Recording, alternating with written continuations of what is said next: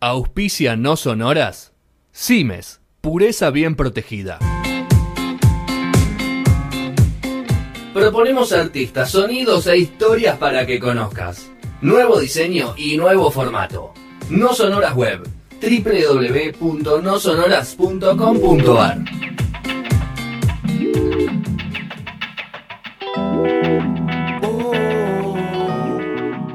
Estamos acá nuevamente, segunda parte de este, de este podcast donde tratamos sobre, sobre este trazado eh, entre la calle Padre y la calle Hijo.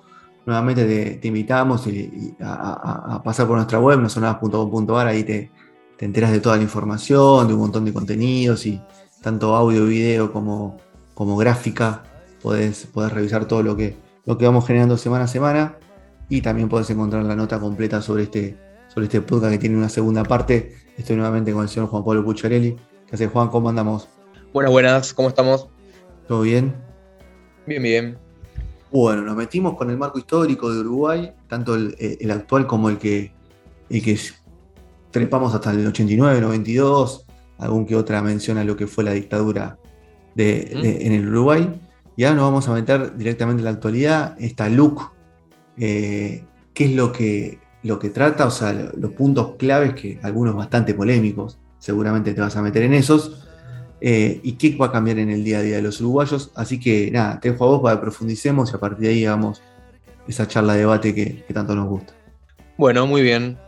Eh, como dijimos en el primer capítulo, estamos hablando de la Ley de Urgente Consideración, LUC por su sigla, eh, aprobada en julio de 2020, eh, impulsada por el gobierno de la calle Pou, y que va a ser sometida a referéndum en los primeros meses de 2022, después de haber alcanzado las firmas, la oposición para tal evento.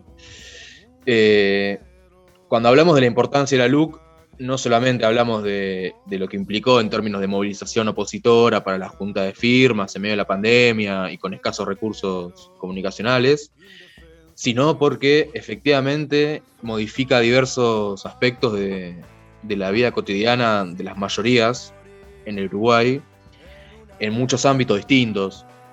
Eh, por eso hablamos de una mega ley y no de una ley más.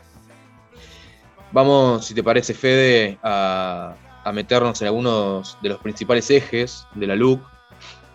Comencemos por el de seguridad y delito, que, eh, bueno, básicamente presenta una fuerte impronta punitivista, impulsada tanto por el, ala de centro derecha de, de, la coalición multicolor, como por la ultraderecha de Cabildo Abierto, que es un partido nuevo, liderado por un ex militar nostálgico de la dictadura llamado Guido Manini Ríos, perdón, eh, una especie de Bolsonaro uruguayo, eh, que, bueno, justamente una de sus principales banderas, como no es de, extrañarse, está referida a la cuestión de la seguridad y, del combate a lo que ellos denominan el, garantismo. ¿no?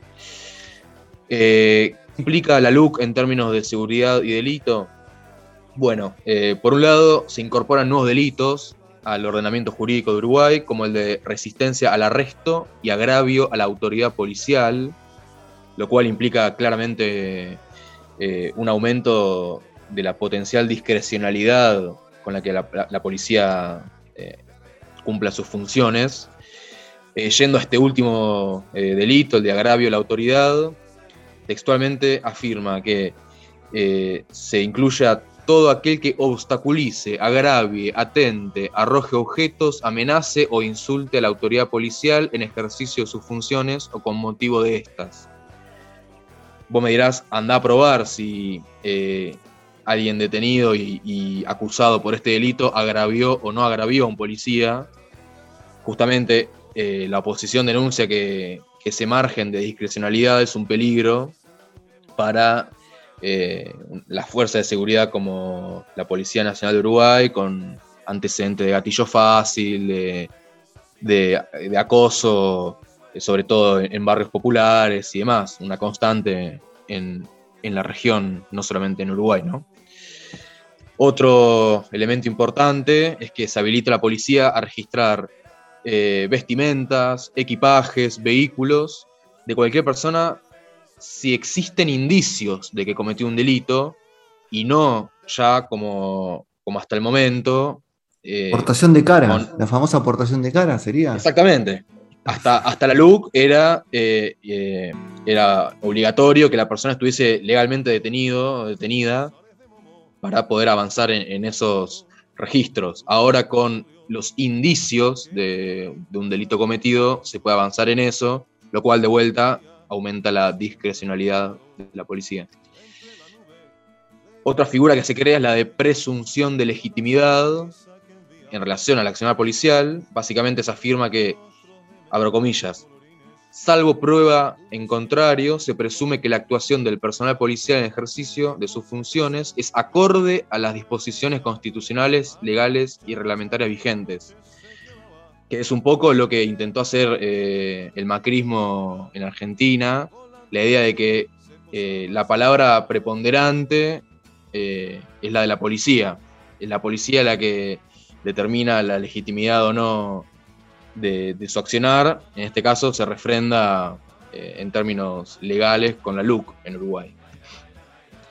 Y por último, en este ítem establece la obligatoriedad del trabajo para personas privadas de su libertad, que no tiene mucha diferencia con el concepto de trabajo forzado de principios del siglo XIX o principios del siglo XX, eh, aunque sea dramático decirlo, es así. Eh, si sos eh, un recluso en un penal, estás obligado a trabajar. bueno, obviamente fue denunciado por organismos de derechos humanos este, este planteo, y es una de las cosas que se va a someter a referéndum, justamente. Pasamos al eje de educación. A ver, Juan, así todo, si pasa el referéndum, si pasa el referéndum, esta denuncia de los organismos de recursos humanos puede tener, eh, puede tener lugar y, quedar sin efecto, imagino. O sea, no solamente tiene que saltar el escollo de, lo que es un referéndum y todo lo que eso conlleva, sino que tiene que saltar varios escollos a nivel eh, mundial, a nivel organizaciones, organizaciones mundiales, o sea, directamente que, traspasan cualquier, cualquier estado o, cualquier lugar físico, digo. Eh, es interesante eso, habría que ver qué pasa eventualmente, si se aprueba esta, esta normativa. Eh, el tema es que, por ejemplo, la Corte Suprema, si tuviese que decidir sobre un caso así, tendría eh, básicamente que acatar la normativa constitucional vigente en el país, que es la que brindaría la LUC. Entonces, si en un país eh, es legal esto, bueno, aunque los organismos de derechos humanos protesten, la ley indica otra cosa, lo cual es muy grave. Si te parece, pasamos al, ítem de educación. Dale, vamos con eso. Eh, que fue uno de, los más eh, criticados por la oposición. Eh, es un retroceso más grave que el otro, para decirlo mal y pronto. tres cuestiones. Primero, se suprime la participación con voz y voto en el Consejo Directivo Central para directores o directoras de establecimientos de educación inicial, de educación secundaria, de educación técnico profesional, básicamente eh, se busca quitarle protagonismo a, directores y directoras que eh, son uno de, los actores principales en, el ámbito educativo en Uruguay, como en tantos países, ¿no?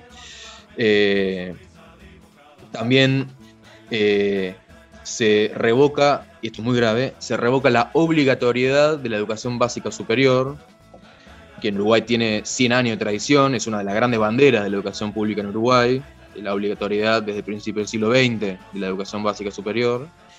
Y el texto de la LUC habla de contribuir a su cumplimiento.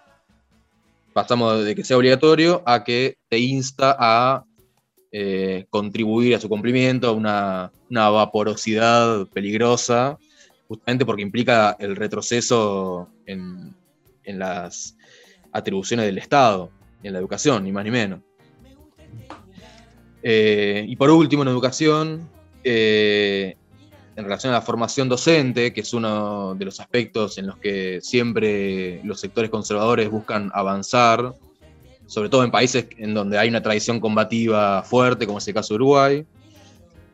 eh, la LUC eh, plantea que la, potestad para la formación docente deja de estar en manos del Consejo de Formación en Educación, el CFE, CFE, y pasa a estar en manos del Ministerio de Educación y Cultura de la Nación, o sea, del gobierno, que eh, estaría asesorado por un consejo consultivo no vinculante, creado a partir de la LUC, pero bueno, básicamente se desplaza el eje hacia el Ministerio de Educación del gobierno, de, en realidad del Estado, pero que eh, en manos de un gobierno conservador implica cambios fuertes en, la formación docente, necesariamente.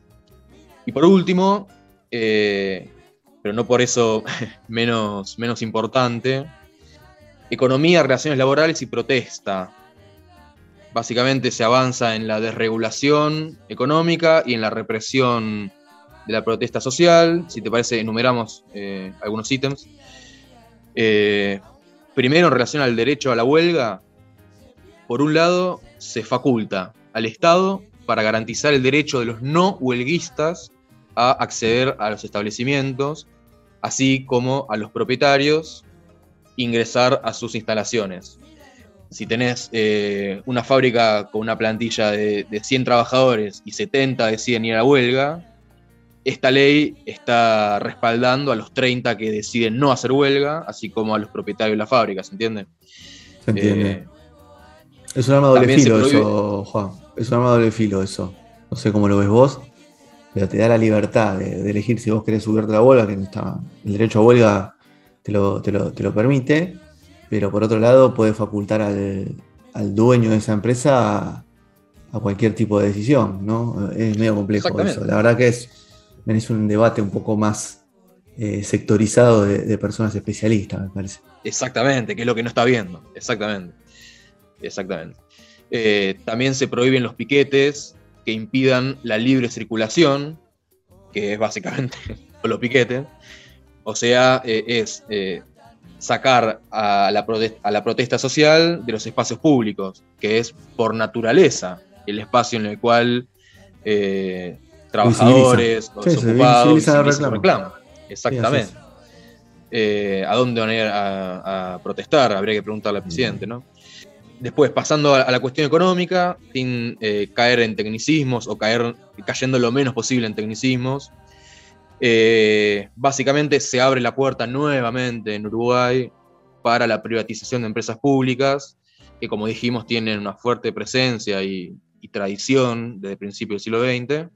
Eh, por ejemplo, en el caso de, ANCAP, la Administración Nacional de Combustibles, Alcohol y Portland, que es una de las principales empresas públicas de Uruguay en términos económicos, se busca avanzar en un escenario de desregulación que beneficie a las distribuidoras privadas.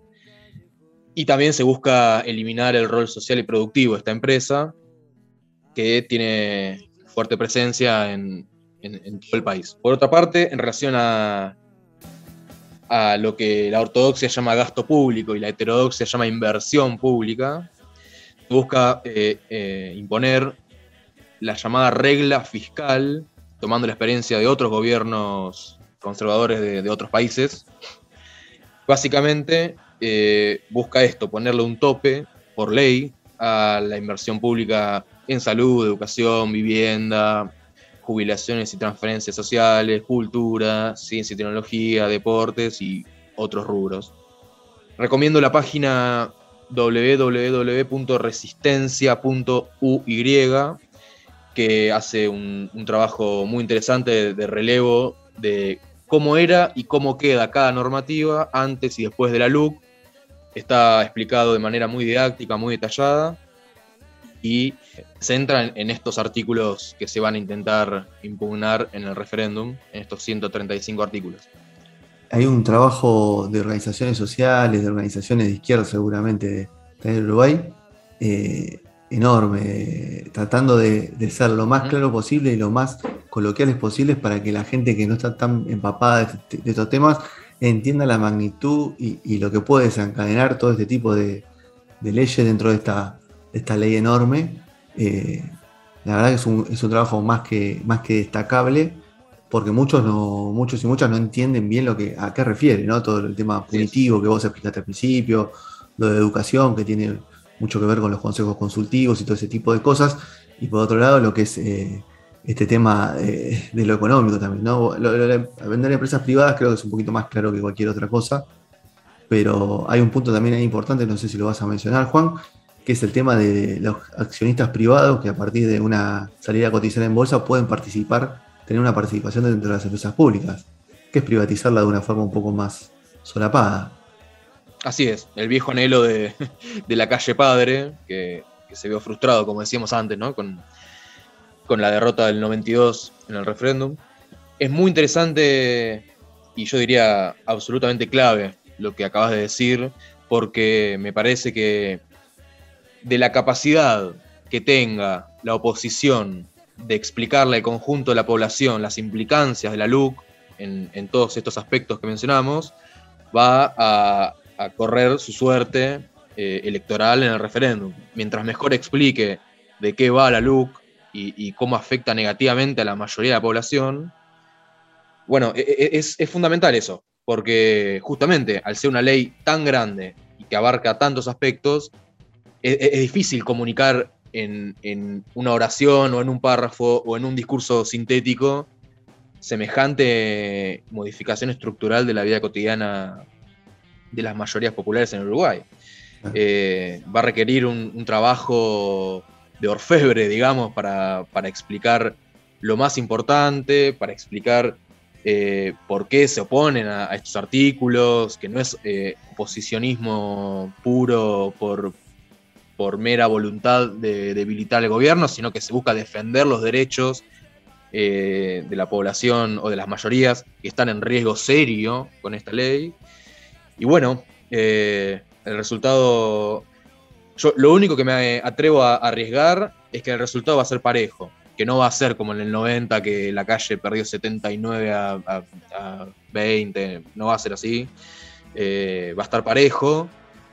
Y bueno, como decimos, de, cómo la oposición explique lo que quiere en este referéndum, van a estar sus chances de ganar.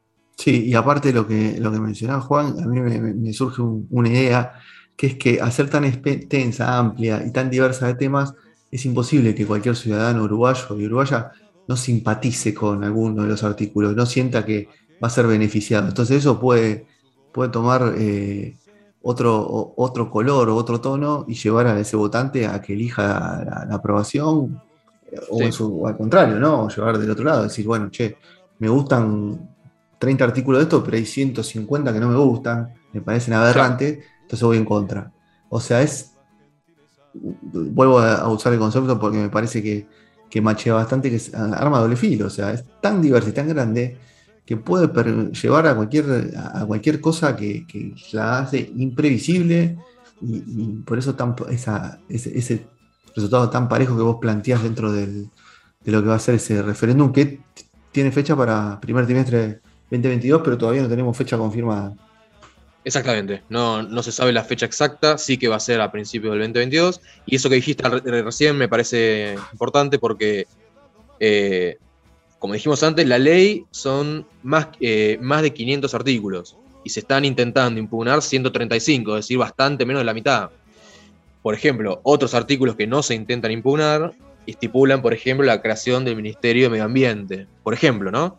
Cosas que eh, a priori en el texto muerto son necesarias, claro. Después hay que ver cómo se financia, qué proyectos tiene ese ministerio, qué importancia se le da a ese ministerio o qué importancia no se le da, habría que ver, pero eh, la oposición va a tener que hacer un esfuerzo para explicar que no se opone por oponerse, sino que se opone a este conjunto específico de, artículos y la razón por la cual se opone.